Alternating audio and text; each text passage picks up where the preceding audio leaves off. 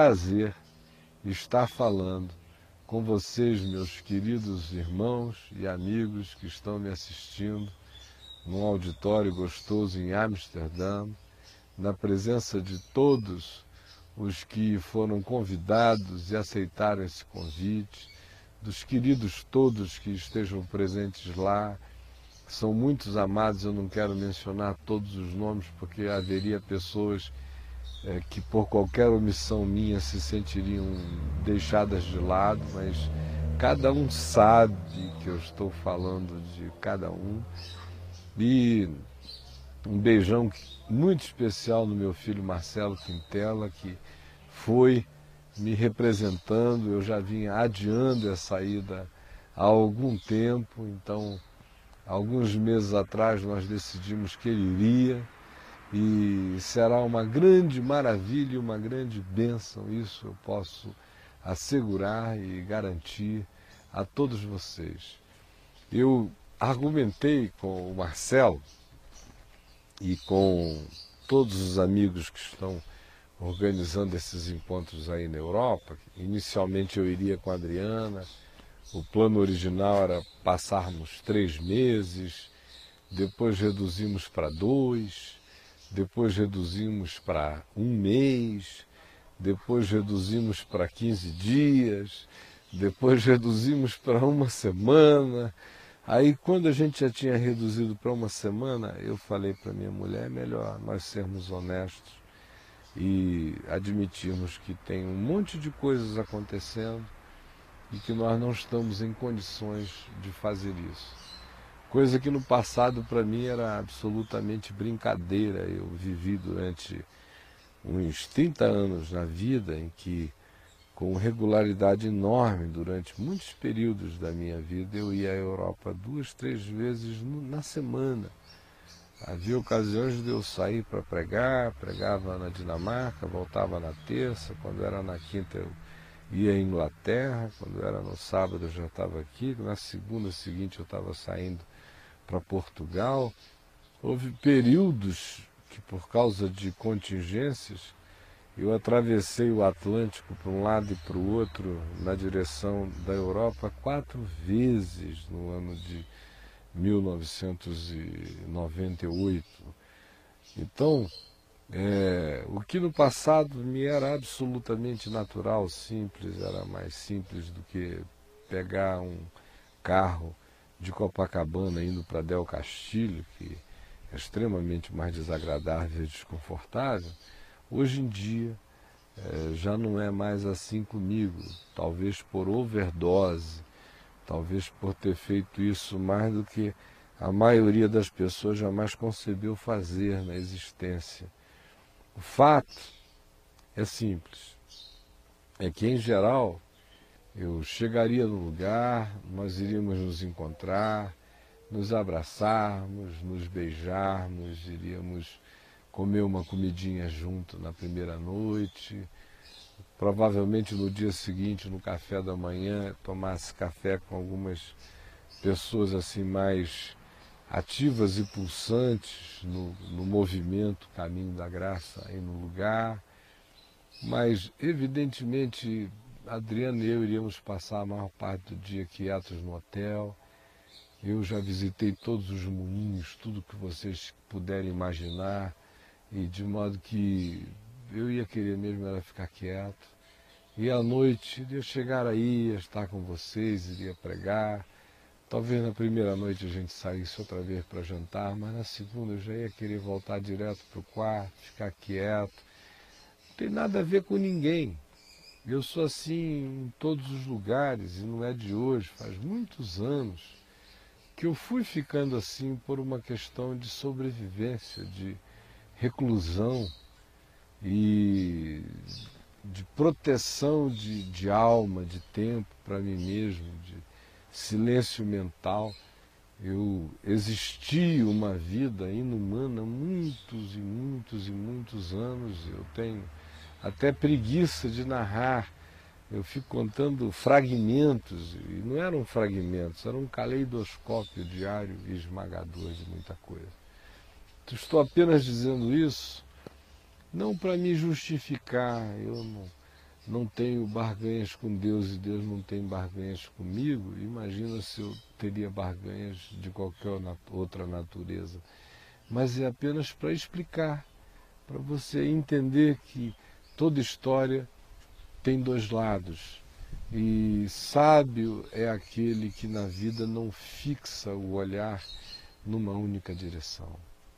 Então, conversando aqui com você, receba meu abraço todo carinhoso, meu beijo no Senhor Jesus, minha confiança, minha alegria e acolha o Marcelo como a um anjo de Deus e tratem-no com toda aquela deferência espiritual que Jesus disse que quem pratica recebe galardões. Quem dá esses copos de água, de amor e de acolhimento, é, entesoura na singeleza do ato de amor é, riquezas inconcebíveis. Hoje, eu estava me perguntando o que na realidade era importante que eu dissesse a vocês.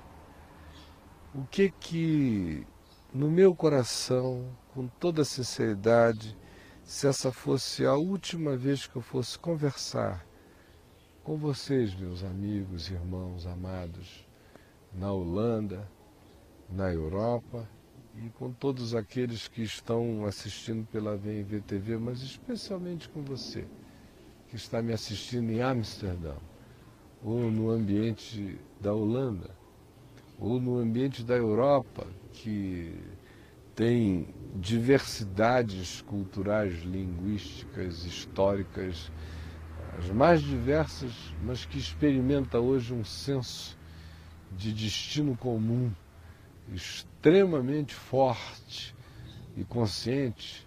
Então, com vocês, com você, é que eu gostaria de um modo muito especial de falar. E quem quer que em me ouvindo puder aproveitar também para si, que faça isso porque será bom. O que eu quero dizer? Inicialmente eu queria narrar algumas histórias singelas de amor na minha vida que aconteceram com pessoas oriundas da Holanda. É, o reverendo Samuel Doctoren, que é armênio, eu o conheci por causa de uma irmã holandesa que se mudou para Manaus em 1972, antes de eu me converter. E acabou que a presença dela na cidade foi desastrosa, mas foi por causa dela que eu acabei conhecendo o reverendo Samuel Doctoria, que teve um papel muito importante na minha vida nos primeiros anos, dois, três, quatro primeiros anos provavelmente. Depois disso, ainda morando em Manaus, no ano de 1979, mais tardar, iníciozinho de 80, eu fui convidado por uma pessoa que era amiga do reverendo Antônio Elias, um holandês missionário no Brasil e que estava servindo numa igreja presbiteriana na cidade de Cascavel, no Paraná. E ele, a quem eu conheci na casa do reverendo Antônio Elias, me convidou para ir até a igreja dele, pregar a palavra, porque ele tinha tido uma experiência forte com o Espírito Santo. E naquele tempo a igreja presbiteriana tinha muitas reservas em relação a isso. Hoje essa turma que está aqui na Igreja Presbiteriana do Brasil tem reservas até maiores, mas naquele tempo elas estavam presentes também. O fato é que ele sabia que em Manaus eu pregava o Evangelho com toda liberdade, ninguém me oprimia, e nós orávamos com os doentes, expulsávamos os demônios, críamos em tudo quanto Jesus dizia que era para crer, ou seja, nós éramos normais e ele, por causa disso, me convidou para ir lá pregar. E eu fui, e nós tivemos uma semana absolutamente extraordinária, de um derramar lindo do Espírito Santo e da graça de Deus. Eu me lembro que na primeira noite, enquanto eu pregava, ia descrevendo o significado da cruz, estava pregando em Isaías, no capítulo 53, de repente caiu um espírito de quebrantamento tão profundo entre todos que um senhor me interrompeu aos prantos, gritando no meio da assembleia, dizendo: Eu não aguento mais, pare pelo amor de Deus, eu não aguento mais, eu o matei, eu quero perdão, eu quero perdão. E a gritaria daquele desespero sincero daquele homem deflagrou aquele processo de todos chorarem como quem chora pela morte do unigênito e pranteando por aquele a quem haviam traspassado, o Senhor Jesus. Aí eu passei o resto da madrugada à porta, atendendo e orando com pessoas até duas, três da manhã.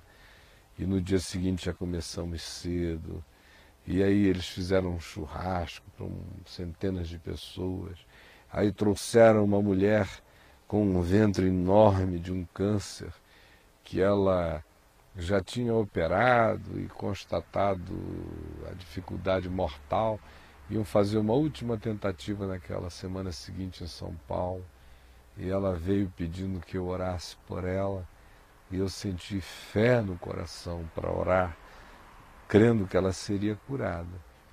E coloquei as mãos sobre ela e o ventre da mulher desinchou na hora. Eu senti um calor me queimando as mãos, um fogo me passando pelo, pelo braço, entrando na mulher. O ventre dela murchou na hora. Foi aquela alegria de Atos dos Apóstolos no churrasco e ela foi a São Paulo e voltou de lá ainda na mesma semana com um diagnóstico de desaparecimento total de todas as coisas. Na sequência daquela semana aconteceram tantos milagres que eu ficaria o resto do tempo falando sobre eles. Mas um muito bonitinho, muito singelo que aconteceu na companhia desse amigo holandês, depois eu direi o nome dele, é que numa das noites, aquela multidão que saía pelas portas do templo e assistiam pelas janelas e não havia telão, eram microfones alto-falantes espalhados por um gramado enorme que havia à volta do templo, a multidão do lado de fora maior do que a de dentro. Eu disse: olha, amanhã não deixe de vir sob hipótese nenhuma nem que a sua casa não tenha ferrolhos e você viva cercado de bandidos. Deixe a porta aberta, mas não deixe de vir, porque Jesus é aquele que abre e ninguém fecha, fecha e ninguém abre. Venha. E um senhor creu nesta palavra e foi. E a casa dele não tinha trancas nem janelas, nem não tinha coisa nenhuma. As janelas, mas não havia tranca, porta, mas não havia ferrolho. E, e ele morava cercado de muita gente estranha e ruim. O fato é que ele reuniu a família dele toda e disse o seguinte: olha, nós vamos, mesmo que venham aqui arrombar nossa casa, entrar, roubar, porque o pastor disse que Jesus é aquele que abre ninguém fecha, que fecha ninguém abre. E aí ele chegou à porta da casa dele, declarou isso em nome de Jesus e foi embora. E voltou para casa, depois da reunião, abençoadíssimo, nas nuvens. E quando ele foi tentar entrar na casa, ele não conseguiu. A casa estava toda trancada por dentro, janelas, portas. Ele não conseguiu, não conseguiu foi atrás de um machado para arrombar a casa para conseguir entrar na própria casa enquanto dava gargalhadas de alegria e de gozo. Até que alguém lá lembrou, disse, mas o Senhor disse que Jesus é o que abre, ninguém fecha, fecha, ninguém abre. Confesse isto agora de novo com toda a fé, porque quem fechou, abre. E ele fez isso e a porta se abriu, e vocês imaginam como essa família voltou lá para o lugar, tomada daquelas alegrias que a gente só vê no livro de Atos dos Apóstolos, e faz tempo que a gente já não assiste entre nós no ambiente simples da fé. O nome deste homem é Nicolas ou Nicholas Van Axel. Eu não sei se alguém aí conseguiria achá-lo. A última notícia que eu tive dele é que ele estava sendo professor de teologia numa faculdade teológica reformada holandesa. Eu, no entanto, não posso acreditar que um homem que foi tão bombardeado pelo Espírito Santo tenha perdido o calor daquela fé singela e genuína que ele assistiu com os olhos dele naquela época. Aí você diz, mas e por que que você está falando que nós aqui na Holanda deveríamos procurar esse seu amigo que você não vê há décadas, Nicolas van Exel? Eu vou responder a você daqui a pouquinho. Depois que eu ler um texto aqui em Atos dos Apóstolos, no capítulo 11. Um texto que, antes que eu faça a leitura, eu quero precedê-la por uma informação básica.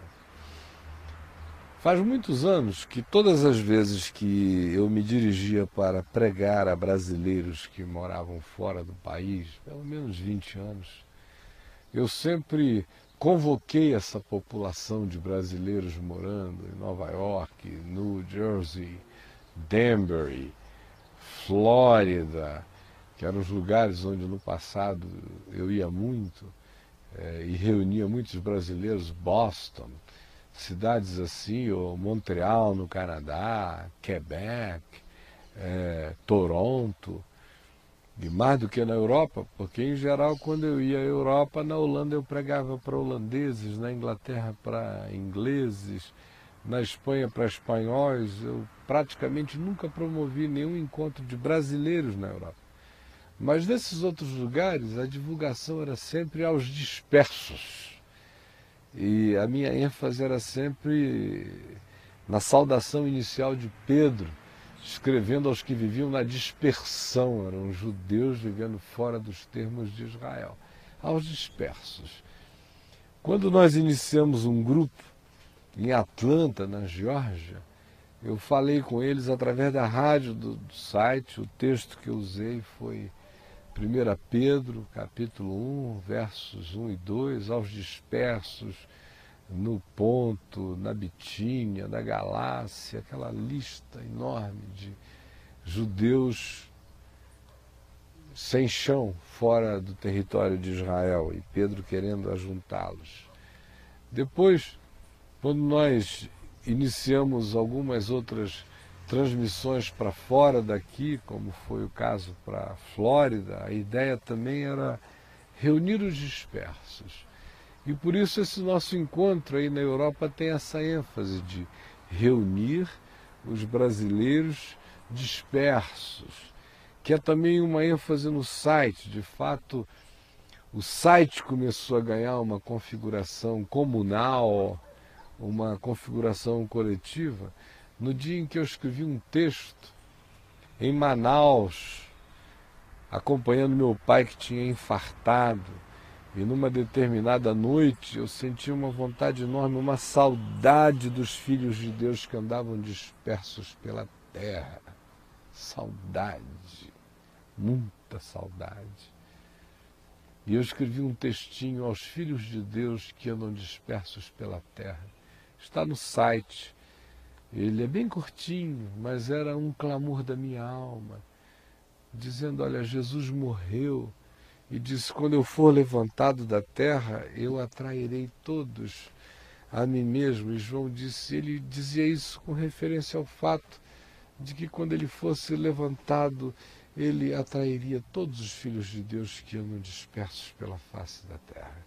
Que a cruz é esse lugar centrífugo para o qual todos os filhos de Deus dispersos convergem. E eu disse isso no site, e isso acabou gerando um movimento de adesões, de pessoas dizendo eu quero, eu quero, eu quero. e nós fizemos o nosso primeiro encontro. Foi o encontro da Irmandade Virtual do site.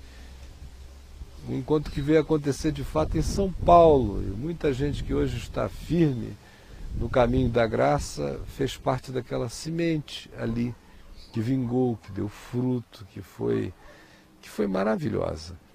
Aí dali os processos foram seguindo, o caminho, o café com graça já existia, depois nós resolvemos ampliá-lo para o caminho da graça, eu vim para Brasília e daqui as coisas é, se deflagraram como vocês bem sabem, como você de fato bem percebeu.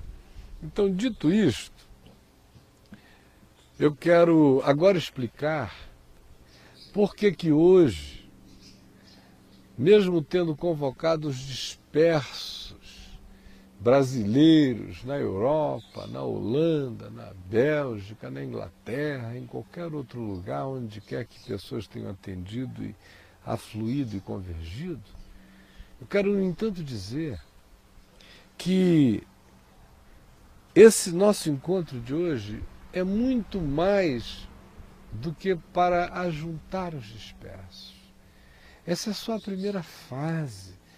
Mas se nós pararmos aí, se o caminho da graça fora do Brasil se transformar apenas numa sinagoga avançada de gente do caminho, em terras aonde não exista o, o templo comunal do caminho da graça, porque a sinagoga surgiu, foi disso, foi da ausência da geografia, da política e da cultura nativa da existência em Israel, a sinagoga nasceu no exílio em Babilônia, ela é um produto da dispersão.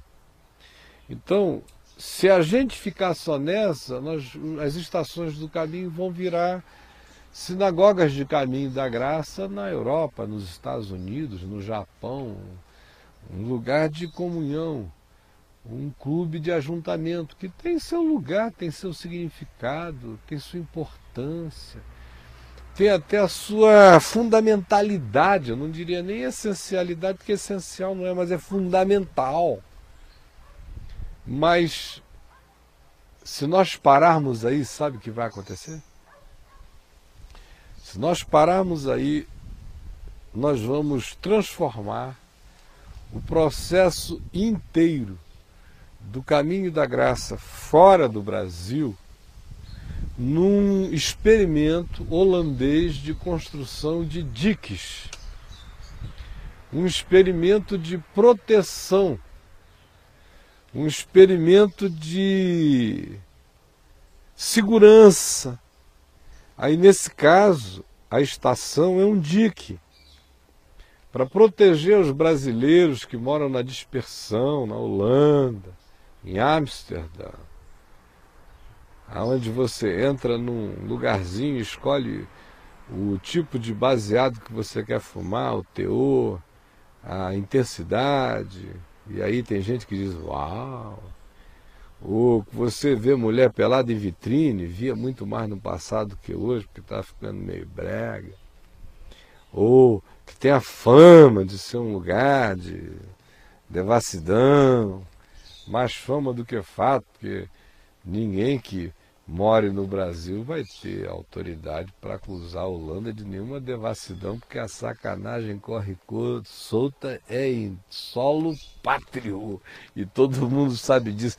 Mas tem esse mito, sobretudo um mito alimentado pela distância do papai, da mamãe, do tio, dos amigos, dos parentes, das pessoas que são o nosso superego que funcionam como as, as fadinhas no nosso ouvido, dizendo, olha, por aí não, assim é certo, ou não faz isso não porque papai vai ficar triste, ou, não faz isso não porque mamãe não te criou para isso, não faz isso não porque o tio está quase infartando, vai ficar triste se souber dessa história. Aí esses superegos que estão todos longe, aí você vai tem que desenvolver apenas uma consciência, porque não tem toda essa censura. Aí tem gente que tem medo da sua própria consciência, aí procura um grupo, uma comunidade, uma coisa assim, para poder prestar contas e se sentir meio protegido de si mesmo, mais do que de qualquer outra coisa. Ou seja, ainda é a psicologia do Dick, ainda é o fato de que o solo da sua existência é mais baixo do que o oceano do mundo. Aí você tem que construir o dique para não ser invadido, senão fica tudo embaixo d'água, né? Se nós continuarmos apenas nessa, isso tem o seu significado, como eu já disse há pouco, tem a sua o seu sentido, tem a sua finalidade, mas está longe de realizar a missão. Está longe, longe, longe, longe, longe de ser ainda o chamado. Afinal de contas, Jesus não disse indo por todo o mundo. Defendam-se das pressões da existência. Reúnam os iguais e fiquem bem juntinhos. Façam o possível para nem aprender a língua local. Trabalhem apenas em subemprego, que vocês podem apenas obedecer gestos mas não façam nem esforço para aprender a língua local e contentem-se de que nos fins de semana vocês podem comer feijoada, que podem ser encontradas em algumas bibocas, em qualquer lugar do mundo, e assim vocês mantêm a sua identidade. E para melhorar e ungir esse encontro cultural, vocês ainda cantam muitos hinos em português, fazem orações em português, ouvem uma mensagem do Evangelho em português e voltam para servir os povos estrangeiros no meio dos quais vocês estejam, sobrevivendo graças ao meu dique abençoado chamado de a Igreja. Não foi isso que Jesus disse. Jesus nunca imaginou que ele ia ter discípulos construtores de diques.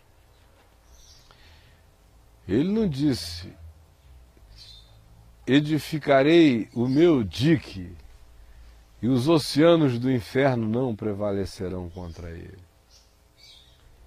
Ele disse: Eu edificarei a minha igreja em Jerusalém, Judéia, Samaria, Amsterdã, Holanda e até os confins da terra. E as portas do inferno não prevalecerão contra ela problema, minha gente, é que a vocação cristã é para fazer dique, é para construir dique, é para se proteger em qualquer lugar, seja aqui, tenha sido em Jerusalém, seja aí, na Holanda. A gente quer fazer dique. A gente acha que já é uma grande vantagem se a gente conseguir ficar firme na fé que já é uma grande vantagem se a gente não ceder às tentações, que já é uma grande vantagem se a garota que mudou de Minas Gerais para Holanda conseguir ficar firmezinha na igreja sem virar gogô girl no centro de Amsterdã, aí que seria desgraça. Então, se vestir o escafandro da fé e ficar bem protegido já é plena vitória parecendo até que o que Jesus disse foi: Edificarei o meu dique e os oceanos da vida não prevalecerão contra ele. Mas não foi isto. Nós não estamos aí na Holanda apenas para nos preservarmos, para criarmos um grupo de pessoas que gostem de si mesmo e que se encontre. Isso é maravilhoso. Mas até os pagãos fazem o mesmo. É uma vocação natural essa de identificação com os semelhantes, com os iguais, com os próximos. Próximos idênticos, não o próximo diferente. E antes de ler Atos 11, eu quero apenas lembrar essa vocação original para fazer DIC, que vem, por exemplo, desde Israel, para a gente não se alongar. Deus tinha dito a Israel que Israel ia ser uma luz para os povos, ia ser sal da terra, ia ser uma nação de sacerdotes dando testemunho para o mundo. O que, é que Israel fez? elegeu um rei, se fixou numa geografia, construiu um templo e não saía de lá e só julgava os de fora como perdidos. Aí Deus veio e teve que destruir o templo e mandar o povo fazer missão em Babilônia, pregar para os discípulos mais diferentes, de Zoroastro, de Confúcio, das pessoas as mais diversas. Aí eles voltam, aí se fixam de novo ali, aquela fixação de fazer um templo, e aqui que é a casa de Deus, e aqui é o nosso dique. Aí rejeitam até o, o Evangelho, até Jesus. Aí vem Deus e os dispersa pelo mundo inteiro de novo para ver se eles aprendem e não aprendem. Nesse meio tempo surge a gente, surge a igreja, surgem os discípulos de Jesus. O que, eles fazem? Jesus diz que eles tinham que ir por todo o mundo, a começar de Jerusalém, Judéia, Samaria e até os confins do planeta pregando o Evangelho. Eles, no entanto, não saíram de Jerusalém. Ficou tão gostoso, tão quentinho, tão fofinho, aquela língua de fogo na cabeça, aquele aquele orgasmo espiritual de falar em outras línguas, aquele gozo celeste, gozo celeste, gozo celeste, enche a minha alma, glória do céu. Sigo cantando. Vamos dizendo que sigam cantando sem sair do lugar. Ali mesmo, Jerusalém é a nossa casa, vamos fazer o ninho, vamos afofar para ficar bem gostoso, porque é aqui que a gente vai ficar, é aqui que a gente vai fazer. E ó, foram ficando. Não iam sair dali de jeito nenhum, tiveram que sair no tapa. Atos 8 diz que foi a perseguição que aconteceu a Estevão que os tirou de lá. E o termo grego usado por Lucas em Atos 8, quando diz que eles foram dispersos, a palavra original é foram semeados, é como quem joga uma semente. Deus usou a perseguição para semear os preguiçosos no mundo. Aí eles foram até Samaria, alguns fugiram para Chipre, para Antioquia, alguns ficaram pertinho ali na Fenícia, Líbano, para não ir muito longe. Mas os que foram para Antioquia, e é o texto que eu quero ler, foram os primeiros, pela primeira vez, a terem a coragem consciente de pregarem o evangelho em outra língua que não fosse o aramaico ou o hebraico. Porque até então o evangelho estava confinado ao aramaico e ao hebraico, eles não falavam o evangelho em outra língua, a não ser na língua deles. Era o DIC, a língua era o DIC. E eles não faziam outra coisa. É para nós a revelação foi dada, é mais fácil pregar na nossa língua porque todo mundo entende, eles já conhecem os contextos, graças a Deus tem gente se convertendo, vamos ficar por aqui mesmo, não é? Mas a soberania de Deus para fazer o evangelho ser pregado em outras línguas a todas as nações, já não bastasse o fato de que no próprio Pentecostes, quando vieram línguas de fogo sobre eles, eles não falaram unanimemente a língua hebraica, ao contrário, a intenção de Deus era mostrar a eles que a vontade divina era comunicar o Evangelho em todas as línguas do mundo, em todas as nações, em todos os países, nas línguas originais. Esse é o grande recado do Pentecoste: é poder com capacidade de fazer a viagem para dentro do contexto do outro, da língua do outro, para comunicar o Evangelho com poder e unção e graça na língua do outro, no mundo inteiro.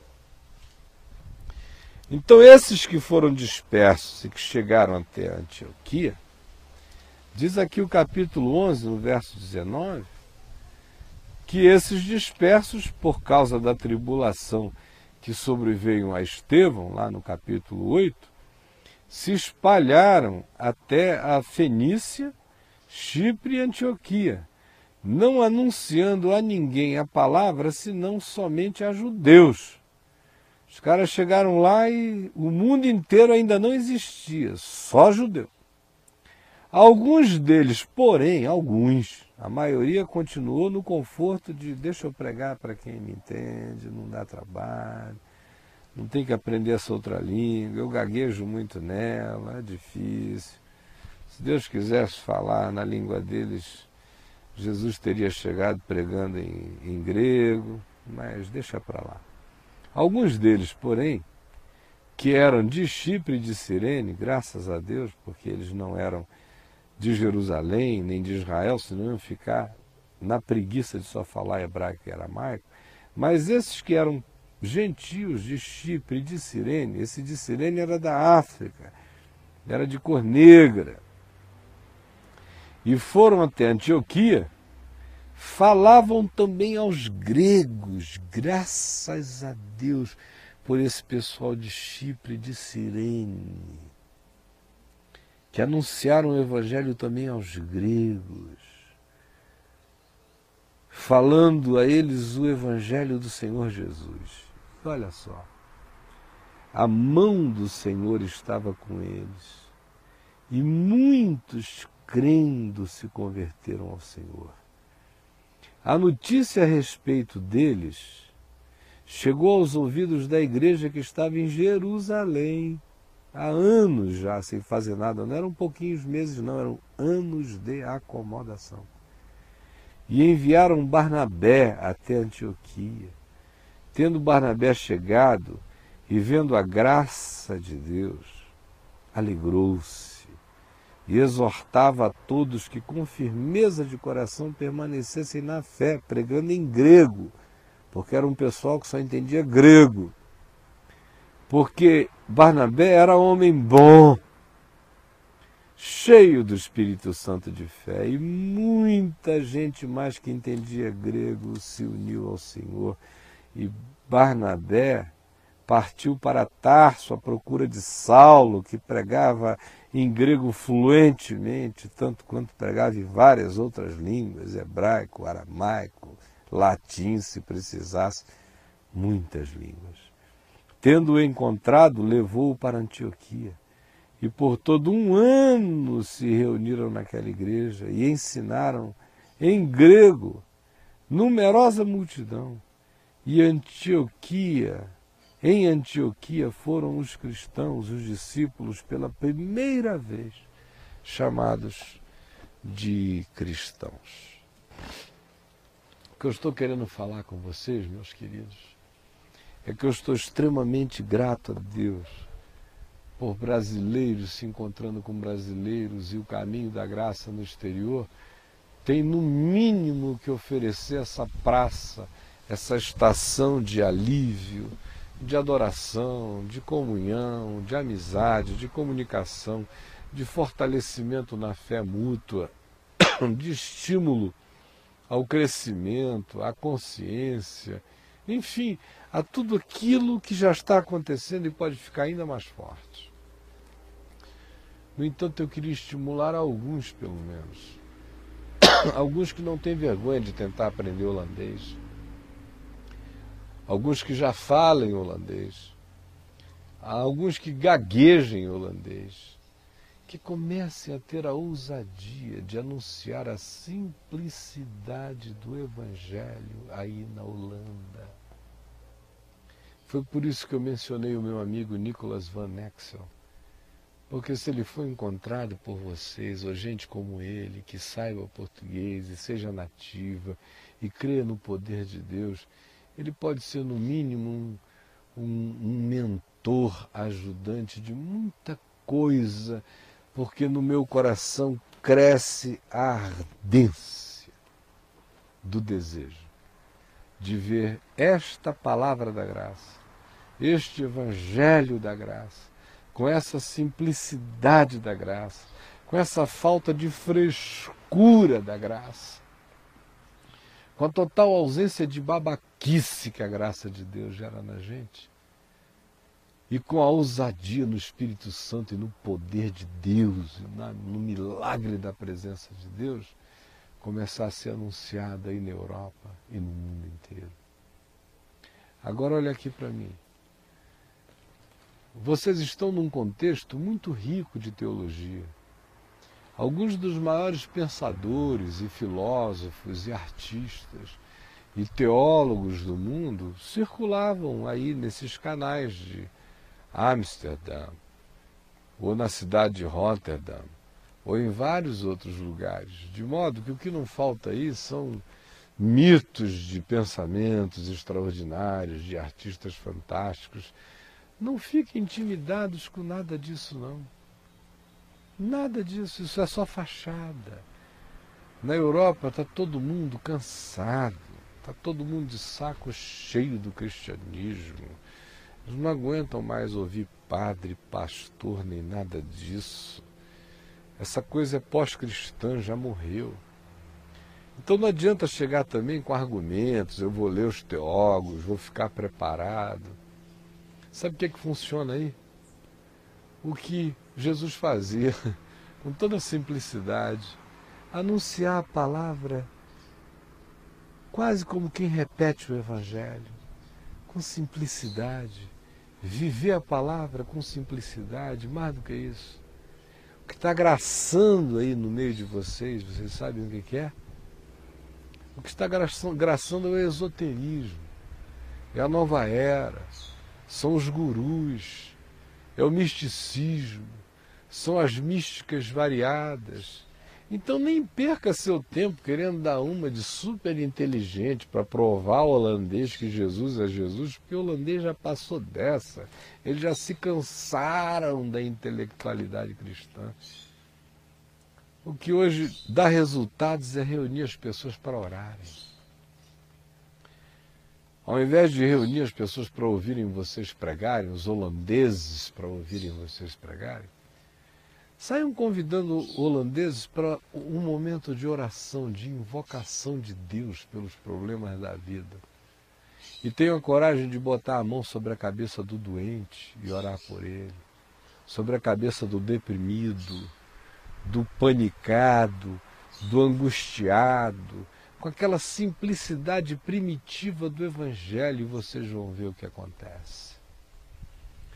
Eu me lembro que, dentre as muitas vezes que eu estive aí, uma delas foi para pregar num congresso que o Billy Graham estava organizando, ele organizou dois na década de 80, e um deles, se não me engano, foi em 86. E eu fui para pregar naquele evento. E num dos dias, foram 15 dias de evento, durante o período eu inclusive escrevi um livro meu que está no site chamado Uma Graça que Poucos Desejam. Escrevi aí em Amsterdã, no hotel, durante as tardes, assim, com papel e caneta. Mas num daqueles dias, se não me engano, um sábado ou domingo, os 500 brasileiros que estavam presentes ao evento, e eram ao todo, se eu não estou enganado, umas 15 mil pessoas ou mais, do mundo inteiro, de mais de 150 países, me convidaram para ir com eles dar uma passeada nos moinhos. E eu tinha passado aqueles 15 dias tão recluso, só aparecia para pregar lá no evento, batia um papo com um e com outro, voltava para o hotel porque eu estava afim mesmo né, de escrever o meu livro. E, e voltava à noite para ouvir alguns amigos meus pregarem, gente querida de outros tempos, outros países, outros lugares e tal. E também jantava com alguns deles depois das reuniões, mas eu estava meio distante do grupo brasileiro que gostava muito de sair para fazer compras e aquela coisa toda. E eu estava noutra há muito tempo. Mas naquele dia eu resolvi ir junto e nós fomos. E quando nós chegamos ali região de Moinhos, nós íamos passando e vi um grupo assim de uns dez comigo à frente conversando para trás, dezenas de outros, naquela famosa algazarra de pastor brasileiro no exterior. E, e quando a gente ia andando, eu ia falando aqui com uma pessoa, falando com a voz talvez num tom mais alto, e vi um grupo de hispanos, de espanhóis, de fato, do outro lado. E uma moça jovem me ouviu falar português e ela deu uns gritos assim, dizendo assim: Iemanjá, Pombagira, falou o nome desses deuses aí dos cultos afro-brasileiros.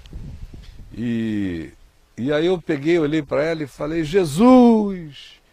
Aí ela veio, parou e me ficou me olhando, o grupo todo parou ali. Aí ela falou Jesus, eu falei, é Jesus. Aí ela falou, ah, eu gosto muito da Bahia. Eu acabei de vir da Bahia e, e de fato eu fiquei muito impressionado com o que eu vi na Bahia. Eu cheguei até mesmo a fazer a minha cabeça lá na Bahia. Eu deixei que raspassem minha cabeça, que amarrassem aquelas cordas de voodoo, de macumba em mim. Ela me mostrou, ela estava toda amarrada por aquilo ali. E eu falei, poxa, que pena que fizeram isso com você. Que pena que você tenha ido ao Brasil para receber do Brasil uma amarração espiritual de uma coisa que pode fazer tanto mal. E eu falei, você não precisa ficar presa a isso. E eu olhei para ela com todo carinho, com todo amor, e comecei a anunciar o Evangelho para ela. E o que aconteceu é que ela caiu possessa ali no meio daquelas pessoas todas, quase rolou para dentro do canal. Eu tive que segurá-la.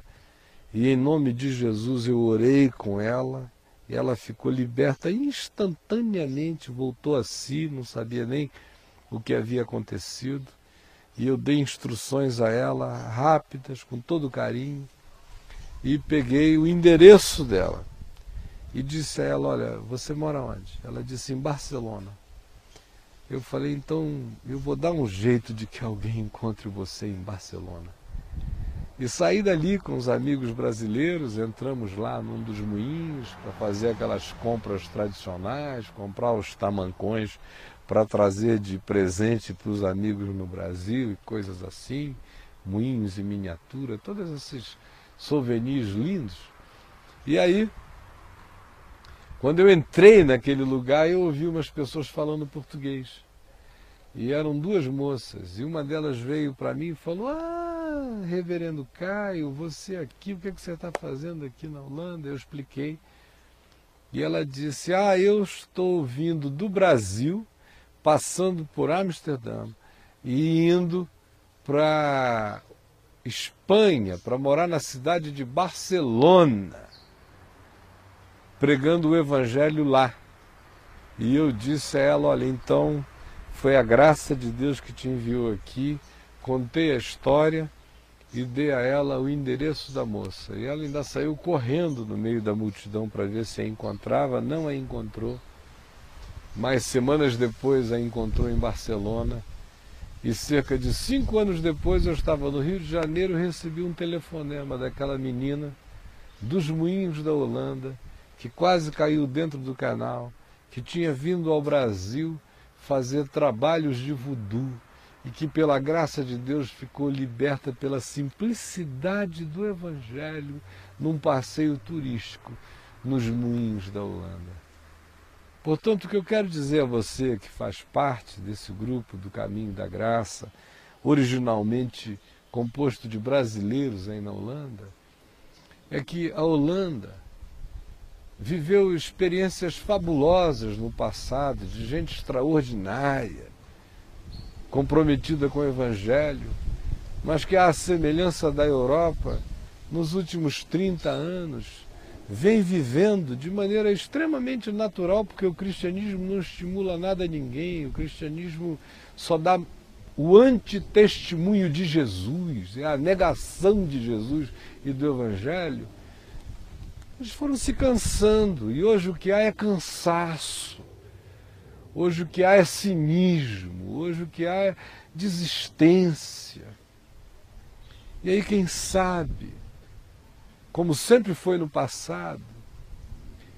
Não será da Galileia que virá a surpresa de uma coisa bonita de Deus nascendo no chão europeu. Vocês lembram? Lá no dia de Pentecoste, quando o Espírito Santo desceu sobre eles, eles falaram línguas como de fogo e línguas de pelo menos 17 nações que estavam presentes ali em Jerusalém, que são mencionadas naquela lista de Atos, capítulo 2, e todos os ouviam falar em suas próprias línguas maternas, embora eles não conhecessem aquelas línguas. Uma das perplexidades que surgiu no meio de outras, ao verem aqueles galileus iletrados, incultos, pregando as grandezas de Deus, a primeira foi dizerem estão embriagados, devem ter tomado um porre às nove horas da manhã, porque era nove da manhã. Pedro até depois veio dizer, gente, porre nove da manhã? Não, não é? São nove da manhã, é cedo demais para alguém beber alguma coisa. Mas outros disseram, como pode esses que são galileus estarem aí falando as grandezas de Deus? Com essa pergunta, eles estavam ecoando uma outra realidade que existia em Israel e que já havia sido declarada antes. Porventura da Galiléia pode vir alguma coisa boa? Pode. Deus escolheu as coisas fracas. Deus escolheu as que não são. Deus escolheu as humilhadas, Deus escolheu as sem aparência, Deus escolheu as fragilizadas, Deus escolheu as línguas mais estranhas para revelar grandezas do amor dele em todos os lugares da terra. Se Deus fosse um grande marqueteiro, se o negócio dele fosse marketing, Jesus não teria nascido em Belém, nem teria se criado em Nazaré, nem teria passado tanto tempo em Cafarnaum, nem teria ido morrer em Jerusalém. Se Jesus fosse marqueteiro, Jesus teria nascido em Roma, teria ido fazer cursos de especialização mística na Índia, teria feito uma viagem pela Pérsia para se tornar o maior astrônomo astrólogo de todos os tempos. E teria, de fato, não ido a Israel, mas teria voltado para Roma, aonde os seus poderes poderiam ser extremamente bem-vindos, desde que ele jamais dissesse que ele era Curios, que ele era Adonai, que ele era qualquer coisa, o Kaiser, que ele era o Senhor, se ele ficasse na dele, ele seria cultuado. E tem mais. Se Deus fosse um homem de marketing, o melhor lugar para mandar Jesus seria para Atenas, porque lá todo mundo era aberto o suficiente para cultuá-lo, e o grego era a língua das línguas, era o esperanto, era a internet oral espalhada pela terra. Mas Deus não é marqueteiro, ele decidiu trabalhar contra o que o homem chama de as melhores vantagens e plantar a semente do reino dele nos ambientes impensáveis através de pessoas que a gente não consegue nem imaginar. Então a minha palavra hoje a vocês que estão aí junto com o Marcos, com o meu querido filho Marcelo, eu espero que a Marina Flor de Maio esteja aí também, que é uma espécie de filhota do meu coração. Que vocês animem-se, não só para fortalecerem brasileiros que morem na Holanda com o amor de Deus, mas que vocês tenham a ousadia de crer que o coração humano é igual em todo lugar e que, quem sabe, da boca de pequeninos e crianças de peito, tanto quanto da boca de brasileiros, falando um holandês carregado, possa surgir um sotaque de amor celestial, possa aparecer um idioma de bondade que esquente, aqueça o coração de muitos. Porque na minha loucura singela, falando aqui do jardim de casa, eu posso crer que agora mesmo o Espírito Santo esteja plantando a semente da primeira estação do caminho da graça, nascendo na Holanda, sendo conduzida por pessoas que falem holandês e que estejam com muita vontade de anunciar o amor de Deus e de serem pessoas que beijam a vida com o amor de Deus. Essa era a palavra que eu queria dizer a vocês hoje. Não é uma mensagem, um sermão. Eu, cada dia que passa, tenho menos paciência para essas coisas. Quero falar do meu coração, estimular você a crer, a não ter medo de amar, a crer que em você existem todos os recursos e o potencial do amor para realizar todos os milagres de Deus neste mundo. Basta que você não se encha de si.